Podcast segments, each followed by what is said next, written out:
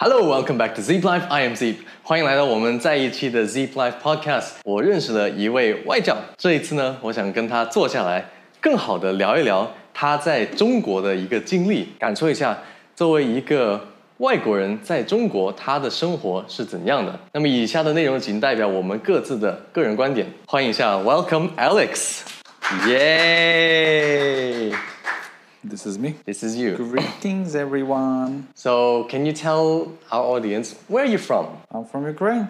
Ukraine. And how long have you been in China? Three and a half years. Three and a half years up till now.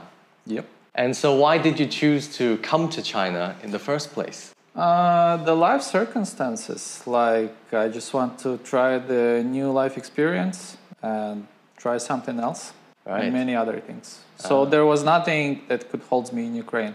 There was no wife, no kids, no girlfriend, uh, and uh, there was no the job of my dream. Can I ask you what was your job back in Ukraine? I was in IT field.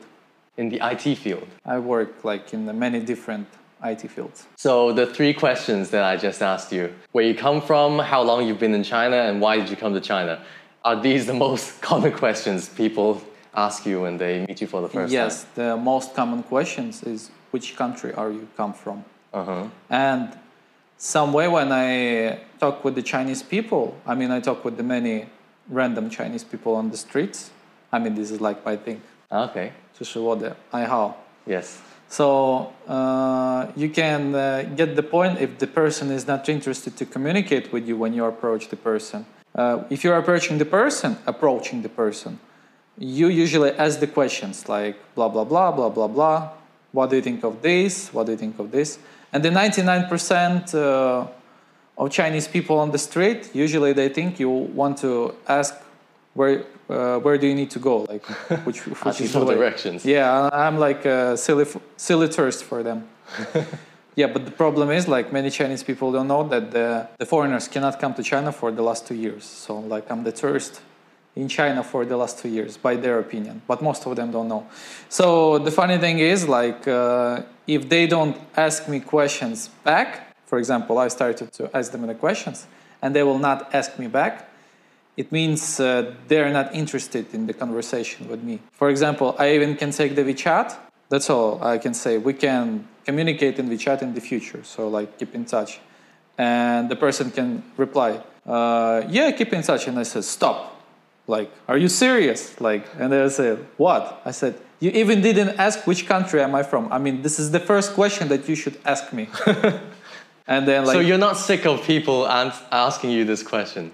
I mean, it's the part that they should ask, and they didn't ask. And I like said like, but you should like ask me this question. And I, I tell them this like, if you are not, if you are not asking me this question, it means you are not interested in our conversation. I mean, it doesn't mean anything. It's just the point for myself, but I can speak it out loud to the person. Right. I mean, it's it will not change anything. And So, the person, usually it's you are the one who starts a conversation most of the time. I approach the people. I mean, the Chinese people they're usually shy, and most most of the times I approach the the girls, the girls. Yeah, Okay. I mean uh, we're all human beings. Like the girls are, are attracted to the men's, and the men's are attracted to the girls. So I'm just going to my Your nature area nature direction, you know. Okay. And there's like many times, uh, like I can approach the girl, like she, she will be walking or she just will be standing, standing waiting for the bus or for just someone. And I can approach the girl and we could have a conversation or like she would be messing up like, oh, oh, like I don't know how to say. And there was like many, many of the times that uh, some Chinese men or the guys will come and disrupted my approach and they will start to communicate with me. Oh, do you need help? Do you need help? oh, oh, oh. Uh, I, I'm learning English. Like, oh, oh, oh. So basically, you're not a tourist, but people often take you as a tourist, and then that kind of frustrates you a little bit when you try to talk to new people. I mean, right? uh, the point is, I'm interested to approach some girl to communicate, to start some conversation. And in many cases, I would be disrupted with, not with some other girls, with some with some Chinese guys. there will uh, there will be like the th- third one person third lesser, how to call it. Okay, the third wheeler. Third, third wheel, yeah. Yeah. And he will like disrupt my approach and he will start to communicate with me. And he said, Oh, you need help? My English is so good. Ooh, ooh, ooh. Can, I, can I have your WeChat? And they actually asking for Really? my WeChat. The guys The guys will ask you for Yeah, your yeah. WeChat. But not for some like uh, what? what sexual interest, just like to make a friend as a foreigner. right. And uh, when I approach some girls, for example, when I'm taking their WeChat, many of them can give you WeChat, but it's not the achievement. In China, if someone gives you WeChat, it means nothing. Because after five seconds, they can delete your WeChat or they can just not answer to you. So it means nothing. Or some of them can just add you in WeChat and they don't need to reply you or something. They can ju- just show their friends, look, I have a foreigner in my WeChat contacts. So if someone on the street they ask for your WeChat and and let's say you know that the reason why they want your WeChat is to practice their English. Do you feel like oh, do you just only see me as a tool for practicing English? Do you get that kind of feeling? I actually don't have this uh, experience that they text me and they uh, invite me to drink some coffee. So they would usually like I'm the man, and the man should do the action to invite the person on a on a date or on an appointment. I you can call it in a different ways. Like I usually call it like appointments. Maybe the date. Some of the girls would feel it a little private. Makes them nervous, right? Yeah, yeah. But Sometimes. uh, you can call it any way you want. For example, if you meet the girl first time, I mean, you make you make an appointment, and uh, the girl could say, "Oh, we're, we're just friends" or something like that. But like, uh, it doesn't mean it doesn't mean anything. Like, if the man decided how to call it, like I can say like, "This is a date," and she said, "Oh, we're just friends." I said, "I mean, it doesn't matter we're friends or not. I mean." For me, it's a date. I can call it a date. I mean, I can call it whatever I want because I make this happen. Is there often a misunderstanding, as you say, when girls come out and they say, "Oh, I thought this was just a normal gathering, social gathering"? Uh, It's all the same. I mean, uh, the date, it doesn't mean that it should end uh, something like intimacy or a kiss. It, it's not always should be like this at the end. I mean, you can call it whatever you want. I mean, the date, for me, the date is when the uh, guy inviting the girl and they they spend the time together. It doesn't matter what they're doing. They're Right. drinking the coffee, they having a chat. I mean, you can call it whatever you want. I mean, Right. it doesn't make you give you more responsibility to the Right. girl. It's just the way it's you just the see way, it. You, just you the way see I it as a date, it. and you call it a date. Yeah, yeah. And then uh, Chinese girls, when they hear the word date, that sometimes makes them. I mean, usually we don't have this uh, in the in our appointment. We don't have this topic. Is it a date or is not a date? Usually we don't have this. Maybe at the end of the appointment, sometimes maybe we can call it like this or something. But usually we even don't talk about this. Okay, is so it it's date a- or it's not a date? It's not important. All right. Okay. For, for me, it's not important. For me, important if the person are interested or not.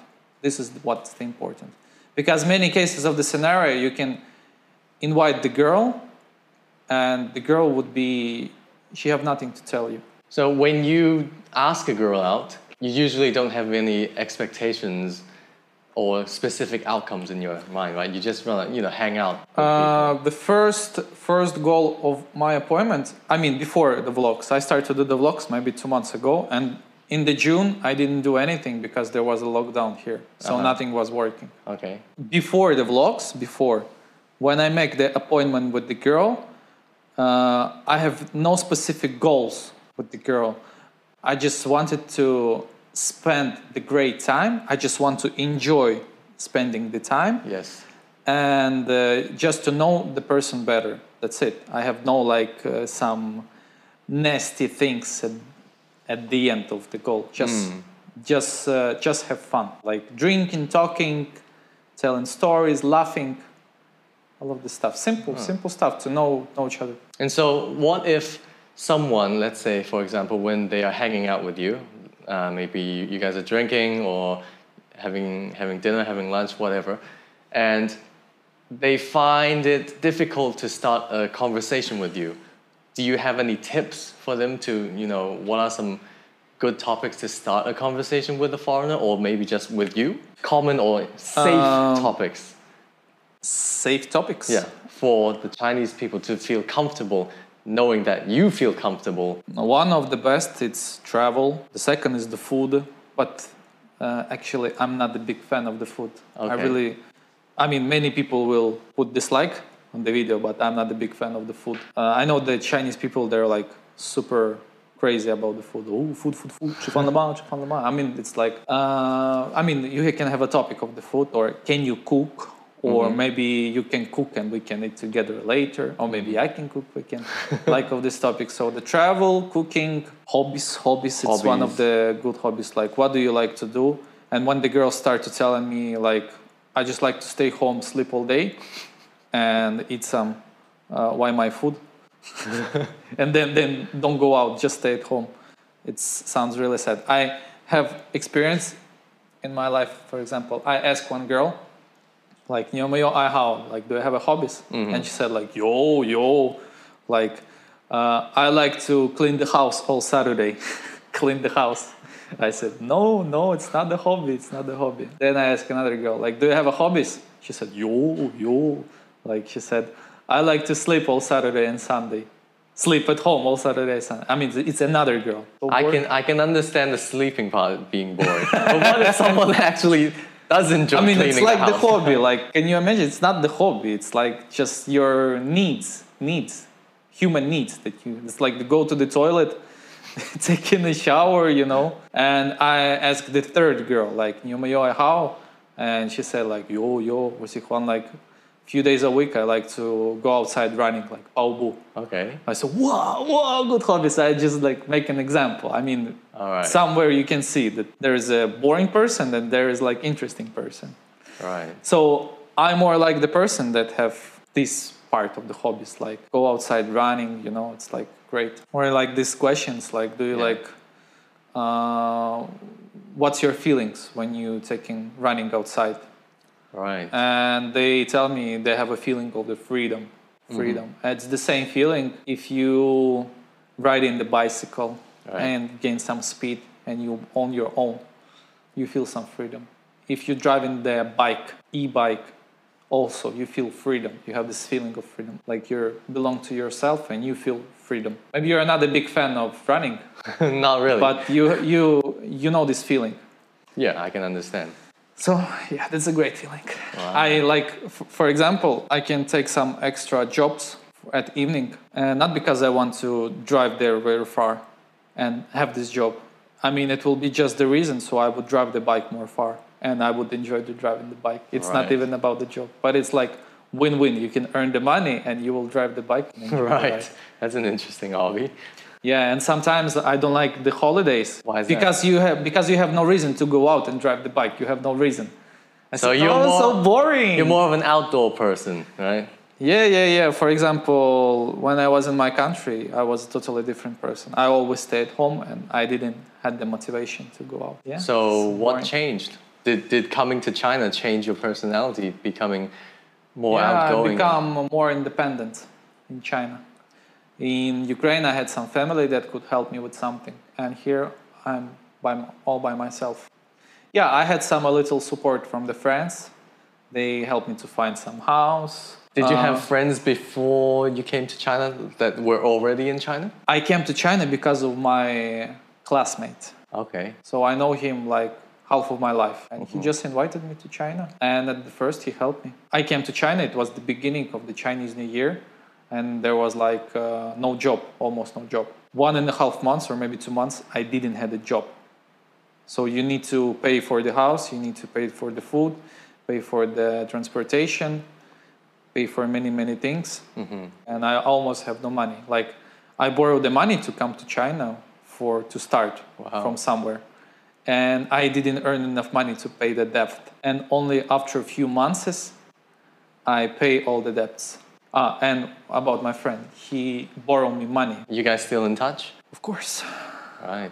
It's good to have friends. But he, for the last two years, foreigners cannot come back to China, so he's in my home country. Ah, because he couldn't come back. Yeah, he cannot come back. Right. He, he don't mind. Many many of my close friends cannot come back to China, but they really miss China. I have many stories with them, and I still keep keep in touch with them. And especially during this pandemic, when let's say, when the pandemic isn't over, you don't want to go back to your home country either, right? Because if you go back, it's extremely hard to come back to China, right? During this period, Yeah, yeah. I mean, it's almost impossible. right? You even need to have some Guanxi connections to come back, and also tons of money. Well, speaking of making money, when a person, when a Chinese person is speaking to a foreigner for the first time, if they assume that the foreigner is an English teacher, would that be considered rude? 50-50. 50 50. because it's it's a stereotype. Chinese people have many stereotypes, and in some way, it's like I like when some people can be unpredictable in some some ways. Okay. But many Chinese people they just follow the stereotypes in many things. Um, maybe some Chinese people would don't like the things that I will say, but many Chinese people are predictable. Like if I ask some Chinese person some question, like the question that I usually ask often, I will have the same answers. So, like, what's your hobby? I like to sleep. What's your hobby? I like to Like I will ask ten people, and uh, s- uh, seven or eight person will give me the same answer. I like to. I like people will de- will they will be more like their own mind, To set, have their own their, their own opinion. opinions. Or for example, also have this meaning, like uh, the, about the stereotype that the Chinese people think that all the foreigners are all open-minded. In some way, yes, but it's not like that. So, you said you were an introvert before you came to China, right? So, you Yes. clearly did not fit into the stereotype.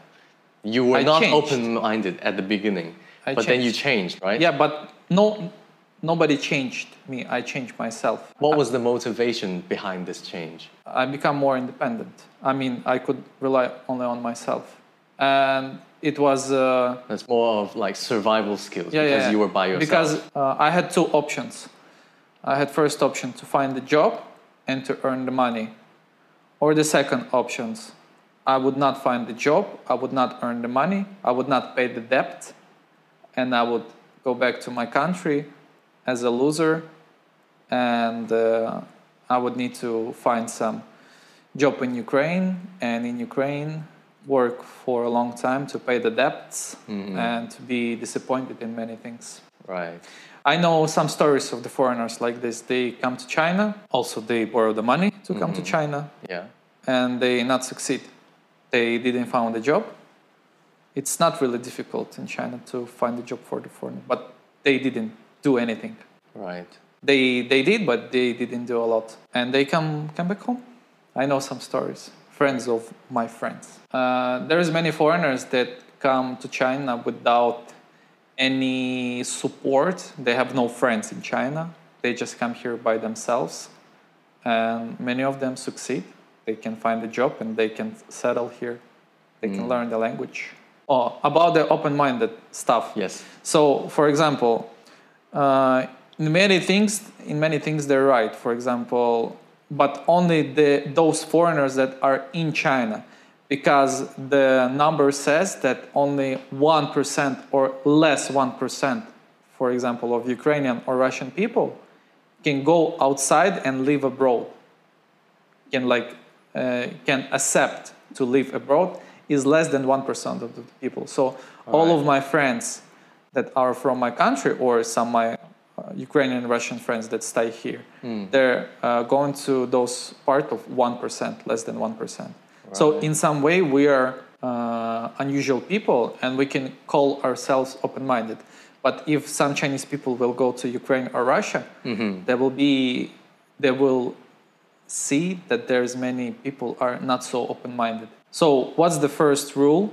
Why the people afraid to come to China? For example, to change their lives. Mm-hmm. For example, they don't like their lifestyle that they have in their own countries. Mm-hmm. They are disappointed. They mm-hmm. want to higher salary. They want something different in the environment. They want to change something, but they afraid. So, for example, if the people say you can come to China and you can have a better life, there's like more opportunities for you and they can say oh i don't speak chinese oh i don't speak english or maybe i can speak english but not so good the first reason is the fear people Right. just afraid Yeah. and uh, if I can ask the Chinese people, like, would you consider to go and live abroad? Many of them can say, I cannot go because of the family, because my family cannot let me. Because uh in China, you have this cultural family Yes. bonds. And um those Chinese people that study abroad, they make this sacrifice so they could have a better educational background. Yeah. It's like a sacrifice. Yeah. I know many Chinese people that went study abroad and they stayed abroad. They found some foreigner husband in those country and they just settle up there. So it's a risk for Chinese parents that their son or daughter can stay in the foreign country. It's a risk for basically anyone who's who's looking to live in a foreign country, right? I'm talking I'm talking about families Yeah. bonds, families bonds, because it's a risk. Or, for example, this example, uh, why any Chinese parents would disagree at the first time if their daughter would start to dating the foreigner? Oh, that's an The- interesting topic. The, Why? the first, the first reason is if they're starting to date, it's a big chance uh, that the foreigner will take their daughter to his, His foreign home country Yeah. and they will marry there and they will make a kid so the chinese parents will have not bond with their daughter and they're really afraid of this Right. that's why at the first place they will disagree uh, if she will date a foreigner so most of the cases the chinese girls will not say this to their parents and even it's not only about the foreigners the, But what about your opinion? Like, let's say a foreigner finds a Chinese wife, right, in China. uh-huh. Do you think they should travel to the foreigner's home country or should they stay in China? What, what are your thoughts on for example if i don't speak chinese how can i solve the problem if i cannot uh, communicate with the parents that? That is a problem. I mean, I can just. let's say you could speak Chinese, then Uh, what would you do? for example, uh, when I dating some girls, I mean, just like a first date or something, Mm-hmm. and I tell, give them this example that the Chinese parents uh, usually don't like the foreigners, and they would ask why. They're Mm-hmm. like, my, they, they could say, my, my friend, they are super super friendly to the foreigners or blah blah blah. I mean, it's, it's some bullshit stuff. I said, no, it's not really like this. And then I give her example that the foreigner can bring you to their countries and the parents will be unhappy. And then I, I give them this, uh, uh, this solution. I said that uh, I'm more comfortable in China than in my country. And in my plans, I want to stay in China for a long time. So, like, you can tell your parents like this. So, I have no uh, thoughts, how to say, in, intentions. I have no intentions to come coming back to my country. Only maybe for the holidays to see my family. Right. That does solve part of the problem. Yeah, Right. we can just go travel, but uh, I don't want to stay there. So, what was the first cultural shock that you experienced when you came to China? I came to China at the end of the December. It was winter, and in my country, I'm from the capital. I went to the airport and I had the winter coat, mm-hmm. winter shoes, and I was drawing my big luggage on on, on the snow. There was a lot of snow, Okay. and Wow. I came to China, and it's it's a summer, and it's pretty hot in the winter clothes. I see like the skyscrapers. I have like skyscrapers in my city, but not so lot. Mm-hmm. Uh, the first uh, place where my friend bring me it was Linhexi maybe or Guangzhou East Railway Station. Okay. We went from the airport. We went there. There was IKEA. Maybe you know Yes, the I IKEA. remember. We went to IKEA. We have like some lunch there. Yeah. My first lunch in China Wow. in the IKEA. I was like surprised. Uh, yeah, I like it. I like it. And then uh, Was it more excitement or was it more like it's the it's- worrying? no, of course, of course, excitement. Excitement. excitement and it was like a cultural shock and then my i didn't have a lot of money like i just came to china and i borrowed the money and my friend already found me the some small apartment on tashe Okay. at exit a uh, so we take the subway we went there and there was like some small streets only for the bikes and the people the car cannot go there because it's so small and Yeah. this like uh, square houses, Mm-hmm. one and each other build it. Yeah, it also was like some cultural shock. And this, uh, they have these old bikes like a taxi for the tourists Oh, yes. on uh, enter of the Tashe. yes. Like uh, here, you cannot see it. It's only like you can find it on Tashe. Are Yeah. there any things that you're still not quite used to in China after three and a half years being here? Um, maybe the language because I still don't speak the language. I Ah. speak like survival Chinese, Survival Some- Chinese. common stuff. 多少钱？呃，我想这个。呃，我想这个，喜欢不喜欢？开心不开心？ Right. 对不对？好不好？吃不吃？吃饭了吗？Some some simple stuff like. Uh, So basically, you're saying you can survive with speaking English most of the time in China, at least in Guangzhou. This is my main, main language, English in China. I Right. communicate with the Chinese people on uh, on English, but I told this to myself for like the more than a, more than a year that I still need to improve my Chinese, and Uh-huh. I will, I want, and I will to improve my Chinese because it will make my life much much easier, and also to communicate with the Chinese people. I have a friend that have the same skills as me maybe for not maybe i know for many people not only for chinese people also Uh-huh. for the foreigners uh, they cannot approach the people on the streets because they afraid afraid You mean the Chinese people or the foreigners? both Okay. people Mm-hmm. it doesn't matter if it's a girls or a man's all the people Hmm. but mostly like the men should approach the girls right they usually the men should do the first steps but i mean it's a stereotype like these rules the girls also can approach the men on the Yes. streets and i know there's like the cases like they can You're looking to improve your Chinese. What are your plans for the near future in China, of you being in China? i just started my new vlog Uh huh. and i want to improve my vlog also i need i want to improve my chinese also if i will do my vlog i will grow up my audience and i will have some community with my audience. And then my audience can give me some ideas for my future videos.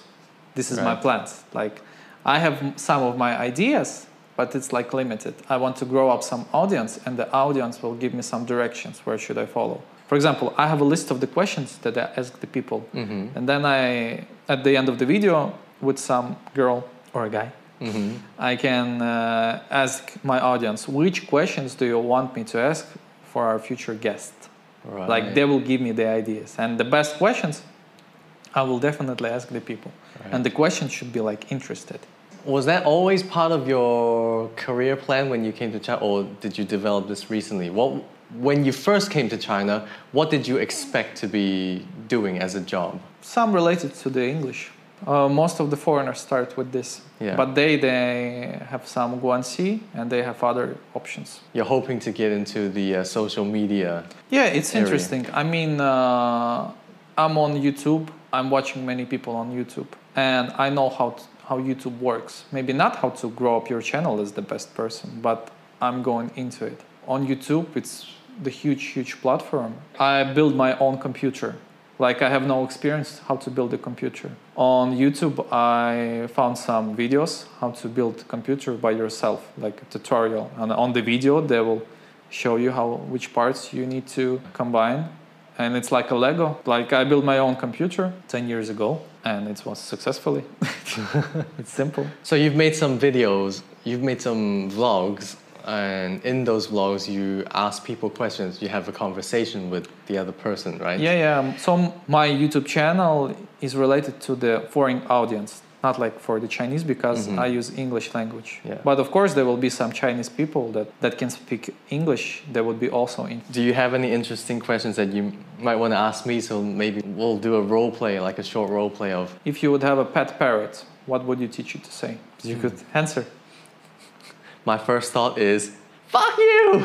But that's great yeah, That's great. Uh, what else? What is the weirdest thing you ever done in the public?